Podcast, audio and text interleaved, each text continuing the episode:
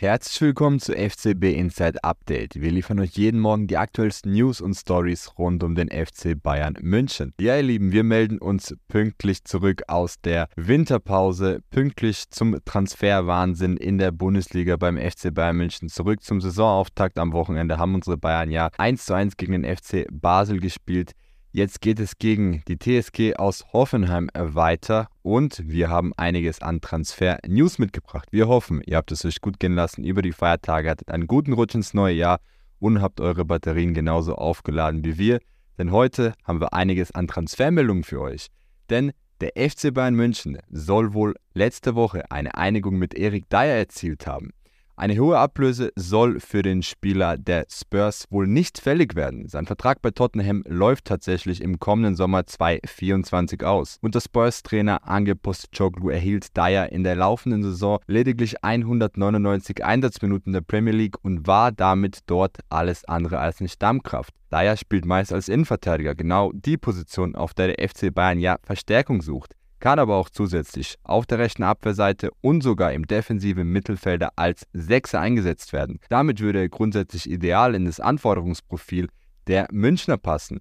Andererseits ist aber auch fraglich, ob er den Bayern sofort auf höchstem Niveau weiterhelfen könnte, da er zuletzt selbst für Tottenham eben nur selten zum Einsatz kam und zweite Wahl war. Fakt ist aber ebenso, dass Dyer in den vergangenen Spielzeiten absolute Stammkraft bei Tottenham war. In der Bayern-Mannschaft würde man sich tatsächlich über Dyers Verpflichtung freuen. Bereits nach dem Freundschaftsspiel des deutschen Rekordmeisters beim FC Basel am Samstag hatte Kapitän Manuel Neuer angesprochen auf Dyer gesagt, der Name klingt auf jeden Fall gut. Das steht fest. Sebastian, ich begrüße dich auch im neuen Jahr und ja, stell dir direkt mal die Frage, die uns Fans jetzt brennend interessiert.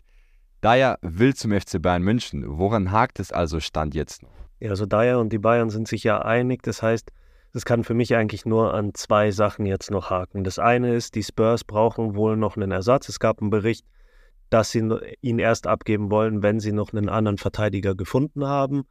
Da gibt es jetzt einen Mann, der ist im Gespräch, der heißt Radu Dragujin vom FC Genua, ein rumänischer Verteidiger, junger Mann, 21 Jahre alt. Da sollen sie wohl laut Fabrizio Romano in den allerletzten Zügen der Verhandlungen sein. Also das könnte bald funktionieren. Und wenn es wirklich nur noch daran haken sollte, dann könnte das in den nächsten Tagen durch sein und dann könnte da ja zu den Bayern wechseln. Der zweite Punkt, an was es halt noch haken könnte, wäre, dass die Bayern noch jemanden anders suchen und dass Eric Dyer nur der zweite Kandidat ist, dass sie vielleicht jetzt nur mit ihm die persönlichen äh, Dinge geklärt haben und jetzt schauen sie noch, ob sie ihren Traumverteidiger kriegen. Ich weiß nicht, um wen es jetzt hier geht.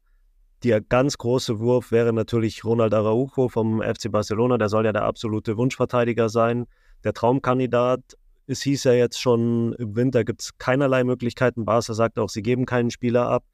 Man würde ihn wohl auch im Sommer nehmen und da auch noch viel Geld für ihn zahlen, aber wer weiß, das ist jetzt reine Spekulation von mir, aber vielleicht hat man ja nächste Woche nochmal einen Termin und möchte noch einmal einen Anlauf starten. Wir wissen ja alle, wie schlecht finanziell Barcelona dasteht. Das heißt, vielleicht, wenn man da jetzt nochmal kommt und wirklich konkret 80, 90, 100 Millionen auf den Tisch legen würde, vielleicht werden sie dann auch nochmal schwach und machen dann eine Ausnahme. Das könnte eine Möglichkeit sein oder es gibt noch einen Verteidiger, an den wir jetzt nicht zuallererst denken, vielleicht so ein Scalvini von Bergamo oder man versucht es nochmal bei Tomori von Milan, da hat man sich ja wohl einen Korb eingefangen, macht da nochmal einen zweiten Anlauf und wenn der dann nicht funktioniert, dann meldet man sich bei Eric Dyer, macht es mit den Tottenham Hotspur klar und holt ihn dann nach München.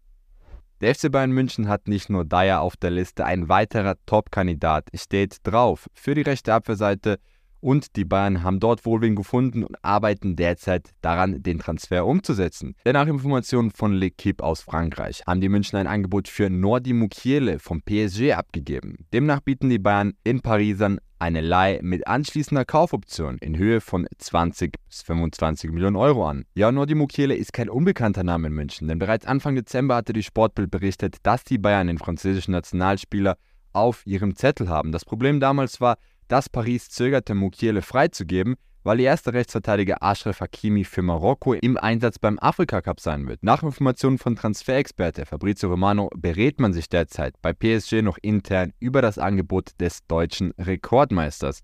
Ja, Sebastian, auch hier ist ungewiss, wie es denn nun weitergeht. Was glaubst du, wird Mukiele am Ende beim FC Bayern landen? Bayern und Nordi Mukiele wirkt für mich schon sehr heiß Es heißt auch in den Berichten, er soll der Top-Kandidat für die rechte Seite sein, wirklich als Außenverteidiger gedacht.